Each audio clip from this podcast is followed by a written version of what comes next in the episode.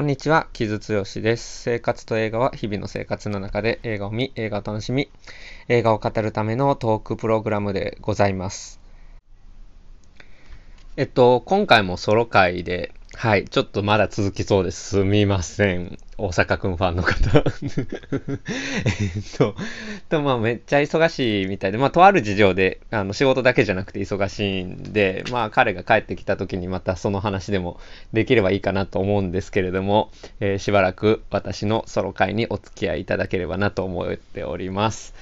で、今回は、えっ、ー、と、久しぶりにちょっと、えー、配信の配信で見られるテレビシリーズについて紹介というか、まあ語ろうかなと思ってるんですけど、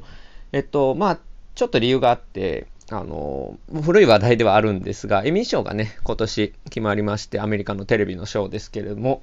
えー、作品賞が、ドラマ部門が、えー、サクセッション、えー、日本の邦題だと今メディア王になっているもの。で、えー、コメディ部門がテッドラッソーそしてリミテッドシリーズがホワイトロータスになっているというところですけれども。えっ、とまあまあ順当なところじゃないかなっていうところで、で、まあ作品賞だけじゃなくて、その、それら作品がまあ席巻したかなっていうところなんですが、ただ、まあ順当なところって言っちゃいましたが、まあベタコールソウルがまあかなり多くノミネート、最多だったのかなされていた中で、ほとんどかすらずというところでですね、まあまあファンからは、えー、悲鳴が聞こえてきているというところなんですけど、まあ難しいですね。素晴らしかったんですけど、ベタコールソウルのシーズン6ね。けども、まあまあ、やっぱりちょっとファンが濃いドラマなので、ついているね。えー、やっぱり途中から参入がしづらかったっていうものがあったりとか、まあ、あと僕の予想ではちょっとテレビのショーにしては、うん、ちょっと後半映画的すぎた部分もあるのかなっていう気がしなくもない。うん、ところはありますね。で、まあ別にエミー賞を取るのが偉いってわけでは全然ないので、まあまあ、ベタコールソウル自体は、あの、歴史的な作品として今後も残っていくだろうなと、僕は予想してるんですけど、まあまあ一つ、エミー賞、まあエミー賞がそして別に偉いわけでもないので、なんか、うん、そうですね。えー、一つのアメリカの今年のエンタメのムードを象徴するものとして、まあ、象徴まではいかないですね。まあ、指標として一つ、あの話題にしたいなって思っていたところだったんですね。で、まあ、そんな中で、あで、トークセッションで、あの、大阪くんと、えー、サクセッションについては話しているので、よければ気になる方は、どんなドラマか気になる方は、そっちの回を、えー、聞いてみてください。もう今、絶対見ないといけないドラマは間違いなくサクセッションです。アメリカのドラマでね。もう、えー、今からでも全然追いつけるので、まだという方はぜひぜひご覧ください。まあ、それはさておき、で、今回は、えっ、ー、と、エミー賞にも絡みつつノミネートでは、えっ、ー、と、賞を取ってないマーベラス・ミセス・メイゼル、アマゾンプライムで見られる作品なんですけど、まあ、それの話を今日はしようかなと思っています。ただ、遅いんですよね、これね。あの、2月にはもうシーズン4配信されてたので、なぜ今なのかっていう、まあ、ことを言うと、まあ、なんかいろいろドラマを同時並行で、えー、見てるんですけど、まあ、彼氏とまあ一緒の時間とかに僕は結構見てることが多いんですけど、まあ、ベタコールソウル終わるぞってなった時に、うわ、なんか見るドラマ作っとかないとロスになるなと思って、まあ僕がずっと前から気に見ないとな、見ないとなと思いながら見れてなかった、えー、マーベラス・ミセス・メイゼルどうって誘ったら、まあ、向こうも見たいということだったので、シーズン1から一気に見た、一気にというか、まあ、うん、毎週見たという感じで、で、まあ、それでシーズン4まで全部見終わったというところの報告でございます。いや、面白かったですね。うん。ななこれまで、まあ、エミーとかも結構撮ったりはしてるんですけど、コメディ部門で。今回はそんなにはえー、かすってないのかな？感じなんですけどまあなんかアメリカのエミー賞とかで、えー、安定して賞を取るのもまあわかるなという感じの安定したなんかもうめちゃくちゃ何かが抜きん出てるっていうわけでは、まあ、正直ない部分もあるんですけどまあなんかすごく安心して見られるしちゃんと面白い、えー、コメディドラマになっているなっていうのが僕の一番の感想ですね。で、まあ、あと、このタイミングで紹介したかったのは、多分、来年の、うん、まあ、2月、3月とかぐらいにおそらく、もうちょっと遅くなるかもしれないですけど、えっ、ー、と、シーズン5が、えー出て、それが最終シーズンになるんですよ。なので、今からちょっとずつでも見始めたら、最終シーズンに間に合って、最終シーズンリアルタイムで見れますよというところの作品ですね。なので もしあの気になるという方は、今からご覧になったらいいかなと、個人的には思っております。はい。で、どういう作品かというと、これは1958年から始まる話なんですけど、まあ58年、えー、50年代終わりの、えー、ニューヨークから60年代頭のニューヨークの、えー、を舞台にして、そこで、えー、コメディアン、スタンダップコメディアンとして、えキャリアを積んでいく女性の話ですね。うん、で、その、まあ、スタンダップコメディってね、アメリカで本当に一大文化になっていて、まあ、いろいろまあ思うことも僕も、まあ、めちゃめちゃ詳しいわけじゃないんですけど、まあ、いろいろ思うこともあるんですけど、なんかそういうタイミングで、うん、このえー、ドラマが出てきたっていうのも結構面白いなっていうのと、まあ、しかも女性が主人公っていうところも含めて面白いなと思うんですけど、主人公が、えー、ミッジというあだ名の、えー、ミッジ・メイゼル、えー、女性なんですけど、ユダヤ系の女性で、まあ、比較的というか、かなり裕福な暮らしをしている主婦。そして、まあなんかそのユダヤ系の夫がいて、まあ、すごく安定した暮らし、華やかな暮らしをしていてですね、ただ、その夫が、えー、ちょっと、俺は、ただのサラリーマン、えー、サラリーマンって言葉よくないな、えー、さら、ただのビジネスパーソン ではなく、あの、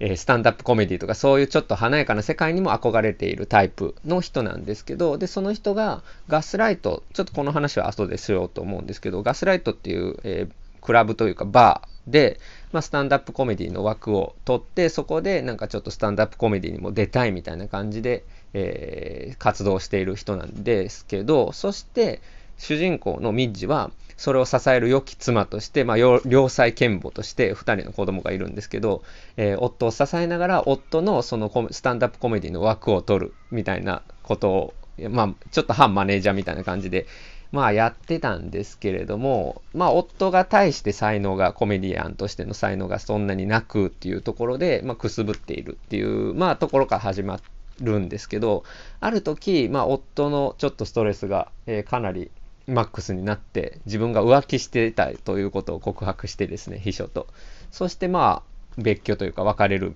という流れになるんですけど、それでまあ、良妻賢母になるっていうのが主人公の民事のえ目標だったわけなので、まあ、それが崩されてしまって、もうベロンベロンに酔っ払った挙句、えある時に、そのガスライトのステージに立ってですね、えー、スタンダップコメディをするんですね、彼女自身が。そしたらそれがめっちゃ面白くて、えー、その時いてた、そのガスライトのスタッフのスージマイスーザン・マイヤソンという、えー、女性が、えー、私はあいつのマネージャーになって業界でのし上がってやると目をつけてですね、そして彼女を誘ってスタンダップコメディのキャリアを目指していくという話ですね。まあ、入り口はそんな感じなんですけど、まあ何よりその主人公のミッジをやるレイチェル・ブロンソンの魅力がめちゃくちゃあってですね。で、そして何よりそのスタンダップコメディの場面が実際にあるんですよ。だから本当にまあよく、うん、例えばアートを題材にした作品だったら、このアートがすごくこう、評価されて、うん、世界を席巻したみたいな場面があった時に、そのアートが実際に出てこなかったりする時とかってあるじゃないですか。僕そのなんか説得力のなさってちょっと、うんって思う時とかあるんですけど、まあ、まあ映画だったらちょっとまあどうして、やっぱりそれは見せないとってなる部分もあるけれども、うん、例えば、小説の中とかね、やっぱりどうしても難しかったりとか、うん、僕はなんかその小説の中でもその作品がどういったものかっていうのをしっかりあの詳細に、えー、記述してるものが結構好きだったりはするんですけれども、まあそれはさておいて、まあ、このドラマは、だからその彼女がコメディを実際にやってる場面がバンバン入ってきて、そのネタがちゃんと面白いっていう、それがかなりポイントになってますね。うん、で、彼女が、まあ、まさにそのガスライトっていう、えー、バーからどうやって業界にのし上がっていくかっていう中と、あと、その別れた夫との関係と、で、彼女のその父親、母親も、まあまあ裕福なユダヤ系の家族だったりするんですけど、その家族とどういうふうにコミュニケーションを取っていくかって、まあそういう家族ドラマみたいな要素もあったりするので、まあ、すごくドタバタしたコメディの要素もありつつ、家族ドラマとしても見れつつ、まあ女性がそういう、まあ男性中心のね、スタンダップコメディの世界でどういう風にのし上がっていくかみたいな、えー、お仕事ものというか、キャリアものというか、まあアーティストものでもありっていう感じで、まあそういうのが混然一体となっている、まあコメディドラマっていう感じですね。まあそういう要素、なんかいろいろあるっていうのとかも含めてね、これ作ってるのね、エイミー・シャーマン・パラディーノという女性クリエイターなんですけど、まあ、彼女はそのギルモアガールズっていうドラマですごく、まあ、有名になったクリエイターなんですよね。まあ、それまでもいろいろ作ってたんですけど、ギルモアガールズって今ネットフリックスで見れるんですけど、それはシングルマザーと娘がある街で、まあ、周りの家族たちと、まあ、吸ったもんだしながら、えー、楽しくやっていくという人間ドラマ、すごい雑な紹介ですいません。なんですけど、まあ、それもそういう、まあ、なんだろうな、いろんな要素が入ってるっていうところで、まあ、人気を博したドラマでもあるので、まあ、そういった感じがすごく、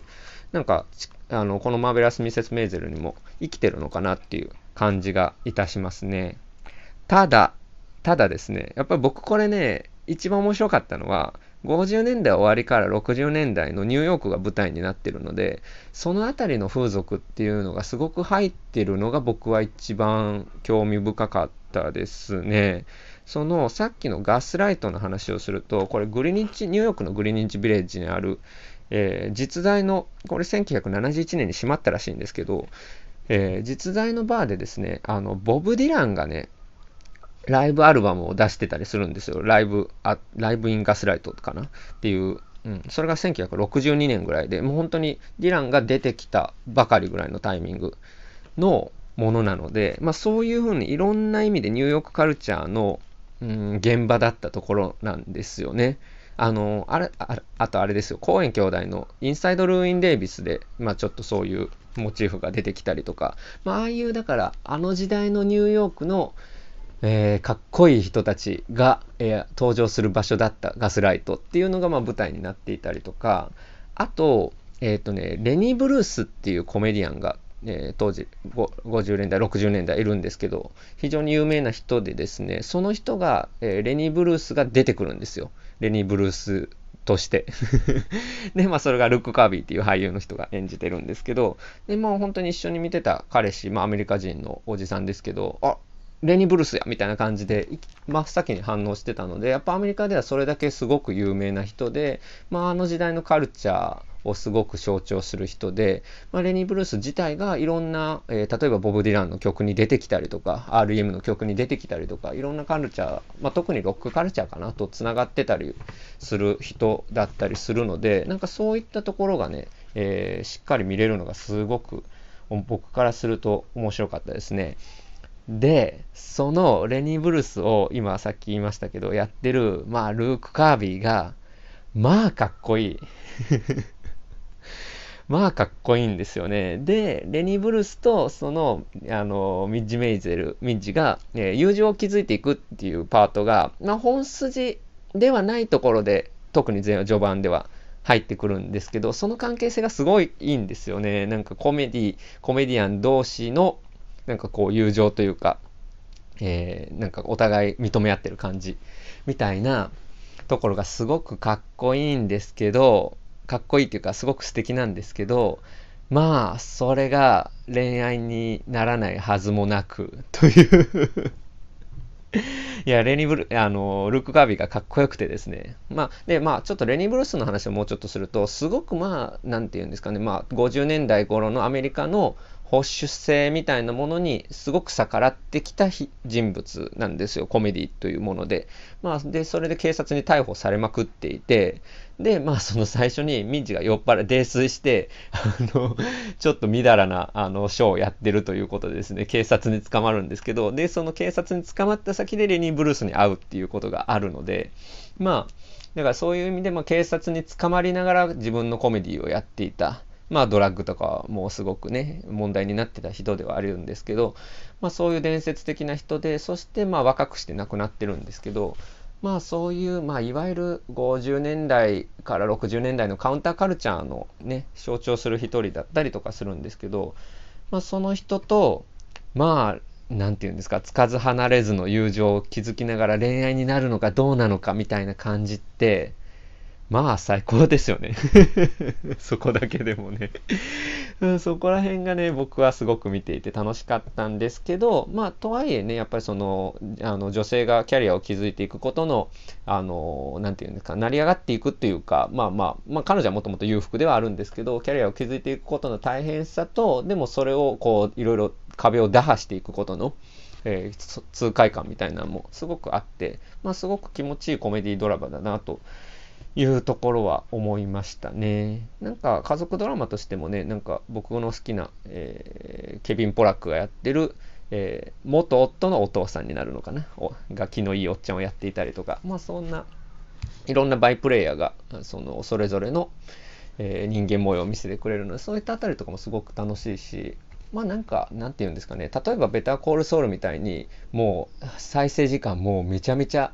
なんていうか、精神も体も全部捧げて見なければならないみたいな緊張感はそんなないんですけど、まあ、その分テレビドラマを見る、まあ、一つの醍醐味として、まあ、緩く楽しく見れるっていう部分もある作品かなと思いますね。なんか本当今からだったらシーズン5に間に合うので、どうかなと思いますね。そして、まあ今僕、まあ一遍しか語ってないんですけど、そういう、えー、50年代、60年代のニューヨークカルチャーの入り口にもなったりすると思うので、なんかそういったあたりに興味がある人には一つ面白いのかなというところでした。はい。そんなところで、まあ、今週は、えー、久しぶりに配信ドラマのマーベラス・ミセス・メイゼル紹介しました。Amazon プライムで全シリーズ、全シーズン見られます。はい。なんか、今週ドラマ、ドラマね、主人公のミンチがめちゃめちゃ、あの、早口だったりとか、まあもちろんステージでは芸達者だったりするんですけど、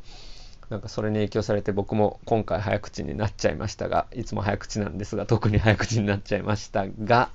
えっ、ー、と、ちょっと仕事の告知をさせてください。えっ、ー、と、もうこれ明日になっちゃうんですけど、えー、27日の火曜日の夜7時半から、えー、桃山商事として活動活動されている、えー、清田隆之さんと、えー、トークイベントをします。それはウェジのオンラインとイベントなんですけども、7時半から、えー、私の本、えニューダッド新しい時代の新しいおっさんを中心に、えー、お話しさせていただければと思いますので、よければどうぞよろしくお願いします。それリアルタイムで見れなくても配信アーカイブ残るので、よければそちらも、ね、チェックしていただければなと思っております。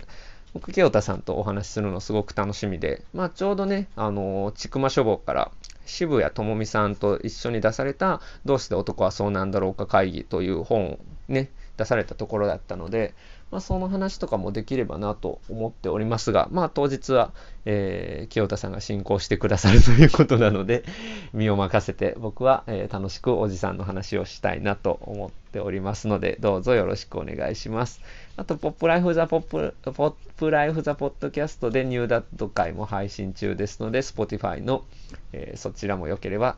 チェックしてみてください。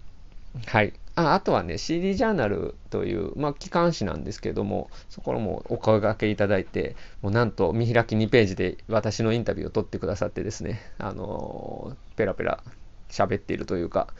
答えてますので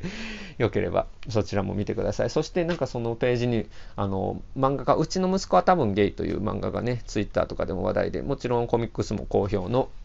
えー、オクラさんが、なんとニューダットのね、イラストのエッセイを書いてくださって、もうそれもすごく嬉しかったので、よければそちらもチェックしてみてください。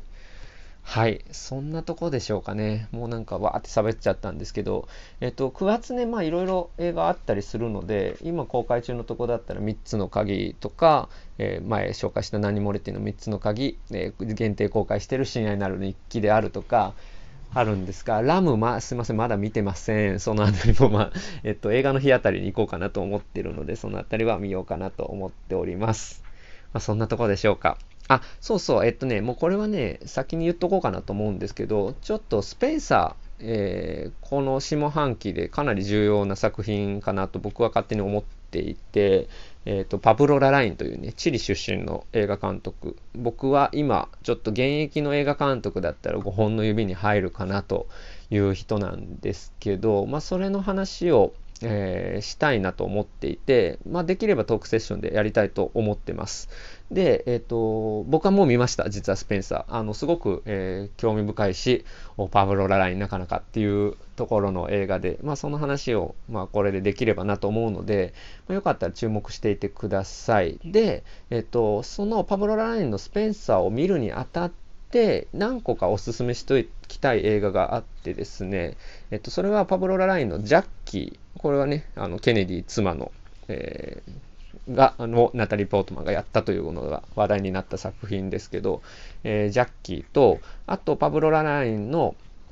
えー、なんだ、エマ・愛の罠という、えー、僕が2019、2020? すいません、忘れました。2019かな？日本公開作のベスト、個人ベスト1位に挙げた映画なんですけど、そのあたりとか、あとスティーブン・フリアーズのクイーンという、これは女王側から描いたものとか、まあ、そのあたりをちょっと見た上で、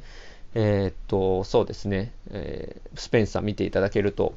面白いかなと思いますので、ちょっとこれは予告も含めて告知しときたいなと思いました。うん、あとはね、ネットフリックスのザ・クラウンか、もちろんね、そういうあたりとかをチェックしていただいて、まあちょっとエリザベス女王の国葬の話題もいろいろ過剰に報道されてると僕はちょっと思うんですけれども、ある中で今そのスペンサーをどう見るかっていうのは、うん、まあかなり、えー、現代的な話題かなと僕は思ってますので、そのあたりの話もしたいなと思っております。はい。そんなところでしょうか。今週はではこんなところで失礼したいなと思っております。えー、お送りしたのは木津剛でした。